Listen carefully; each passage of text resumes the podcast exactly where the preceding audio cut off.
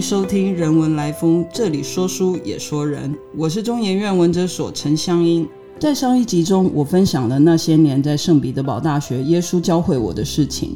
在这一集中，我将和大家说说剑桥大学三一学院里的菩萨如何帮助我，并带领我的人生走向另一个转折的影响。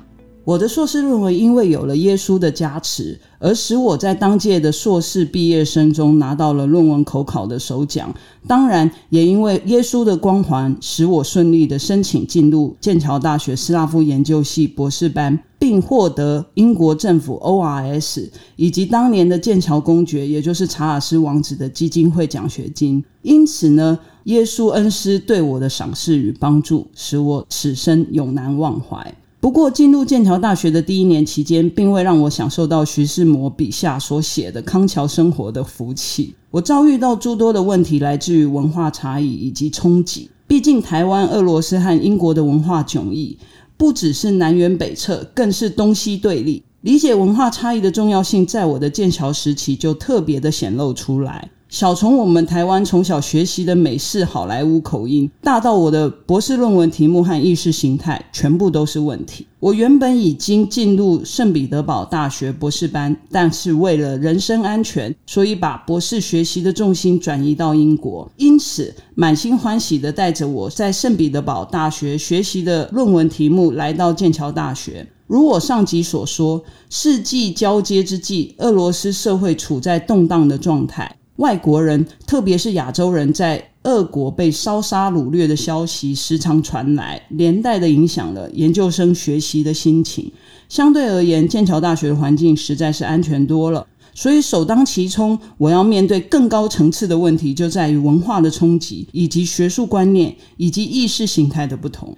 我当时在俄罗斯所提的博士论文题目，乃是延伸了我硕士论文题目而作。硕士题目是 Tima Smirty by the and c o m m o d v y 安娜安赫马托娃早期诗歌的死亡主题。我的博士论文是想要继续做阿赫马托娃晚年诗歌的研究，以及他和 Yosef Brodsky，也就后来得了诺贝尔文学奖的布洛茨基之间诗歌的死亡主题的成绩和演变。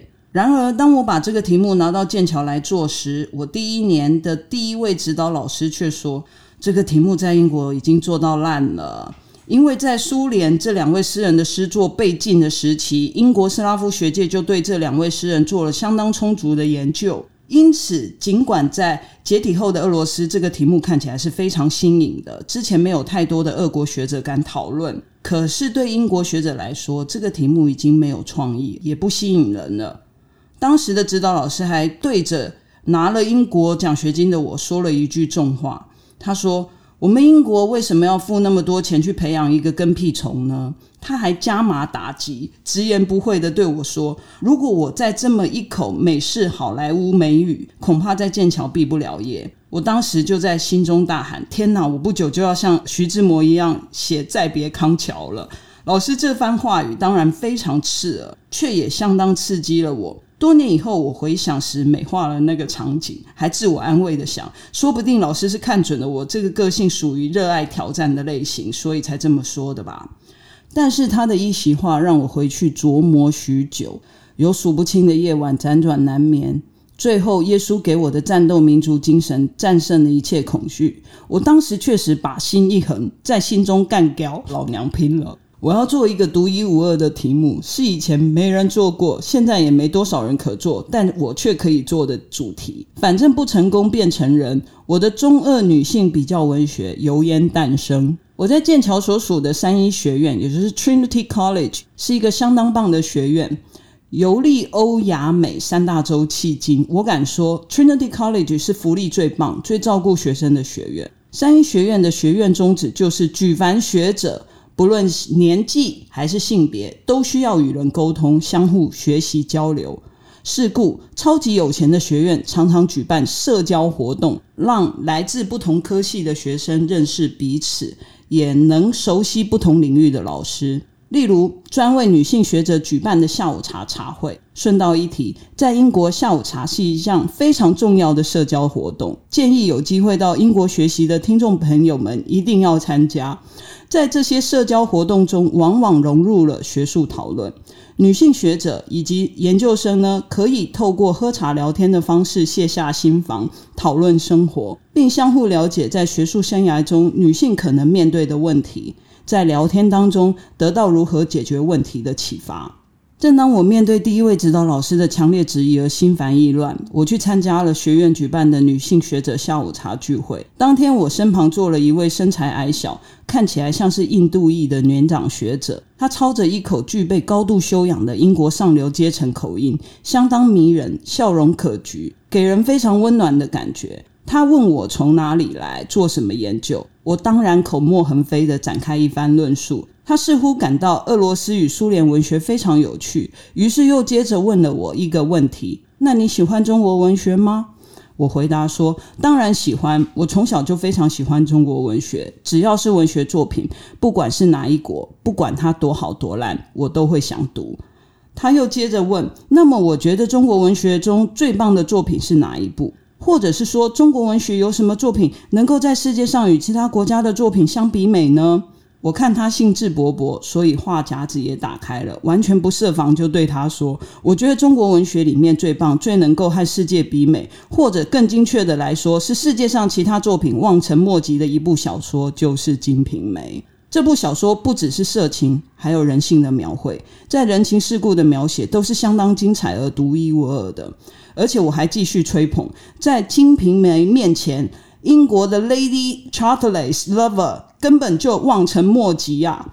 我接着分析《金瓶梅》的用字遣词是多么创新大胆，而且深具诗学的节奏感。也看到这位老师的眼睛发亮，所以我就反问对方是否读过《金瓶梅》。他不但说有，还介绍我他觉得英译本最好的是哪一个版本。他更介绍了自己研究中国文学，在剑桥大学的东方研究所当老师。我当下感到非常的羞愧，觉得自己怎么可以如此不小心，敢在一位行家面前大言不惭呢？我立即为我的大言不惭向他致歉。这位老师非但不在意，反而说很高兴能够和我谈话，觉得非常愉快。这位老师就是我在剑桥的第一位恩师，Dr. Susan Daluvala。李欧范院士为他取了一个中文名字，叫做苏文瑜。又过了不久，我带着全新写好的中二女性比较文学的题目和摘要去见指导老师。不同于前次的态度，他这回一百八十度的转变，非常高兴的跟我说：“这个题目真是太好了，我们来做吧。”他大概觉得英国政府花在我身上的钱终于值得了。但在表现完兴奋后，他又展现了他另一层忧郁。他说：“因为他不懂中国文学。”我当场灵机一动，对他说：“我会去东方研究所找一位在中国文学方面指导我的老师。”我写信给 Susan。告诉他我的状况，他很快就回信跟我说，他很乐意帮忙我。我记得接到他的回信的当下，我高兴的跳了起来。多年后呢，我的剑桥同窗陈思琪告诉我，苏婶在东方研究所的研究生当中有个绰号叫菩萨，因为他总是先耐心倾听，再救苦救难。而且 Dr. Susan Daluvala 听起来不就是像是 Bodhisattva 吗？我的菩萨老师在为人处事方面树立了一个相当极致的典范。他是我看过了老师当中最具善心、耐心和细心的人。面对这样一位老师的榜样，我常感非常的羞惭、自愧不如，恐怕修炼一辈子都难以企及他的万分之一。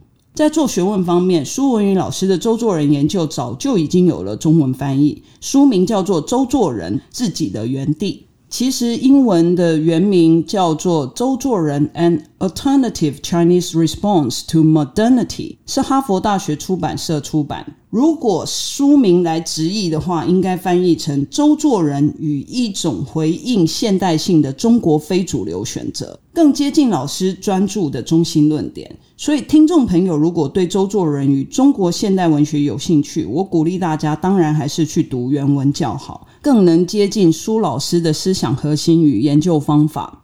苏沈老师在他的周作人研究专著当中呢，展现出他博学多闻的研究取向。从他诸多的研究中可以见得，早在他的年代，他就已经是一位非常重视跨领域、跨学科研究方法的学者。具备多元广泛的思考面向，而这样的学者需要经营在人文学科相当长久的时间，而非只是汲汲于眼前的功利，快速出版许多书籍，而不深思问题的本质脉络和网络。苏神老师在学士、硕士班的时候专攻中国社会政治学，直到博士班师从李欧范院士，才将研究转向文学，因为他认为。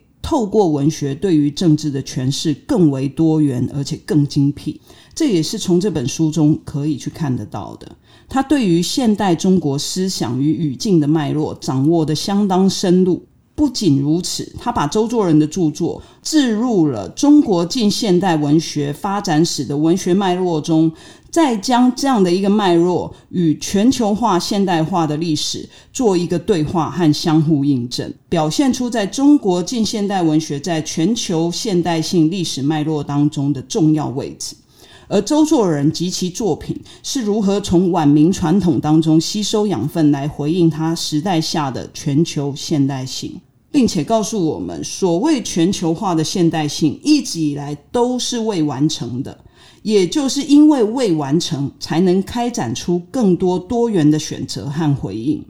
周作人的回应虽然在后设的中国现代文学史上并不属于主流的地位，但他写作的风格回应他的时代与全球化现代性的浪潮的时候呢，他的思想呈现出相当具有深度、趣味和自我的风格。苏神老师当然也认为说，现代文学与传统的成绩关系是很重要的。如果研究武士文人的思想，特别是周作人，是无法与过去断然切割的。因此呢，老师特别探究了晚明思想与周作人的关系，开展出周作人与明初文人的散文创作是如何和晚明的文人产生关联。这样的研究方法呢，开展出一条特别的道路，不仅凸显了周作人的特殊性，而且将他和他的兄长鲁迅给划分开来。鲁迅是那一种以恶为师，甚至是与现实主义、社会主义、现实主义的苏联的现代性呈现出完全迥异的方向，是对现代性另类的选择。我记得在下午茶当天，我听到他研究周作人时，我的立即反应是。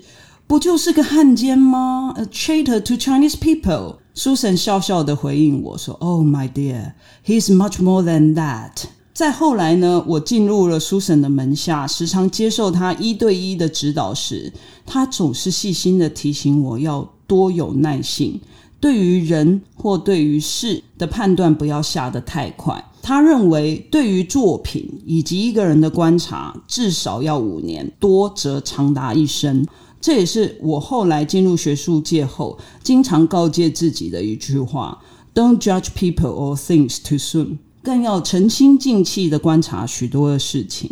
书神老师的好，我想用短短一集的 podcast 是无法说清楚的。有兴趣的听众朋友可以去参考老师的周作人著作，细细品尝他想告诉我们的：人不只是一个面相，而是有许多面的总和和总体。而对于这些复杂的面相如何被挖掘，就端看研究者能否细心的、耐心的去品味。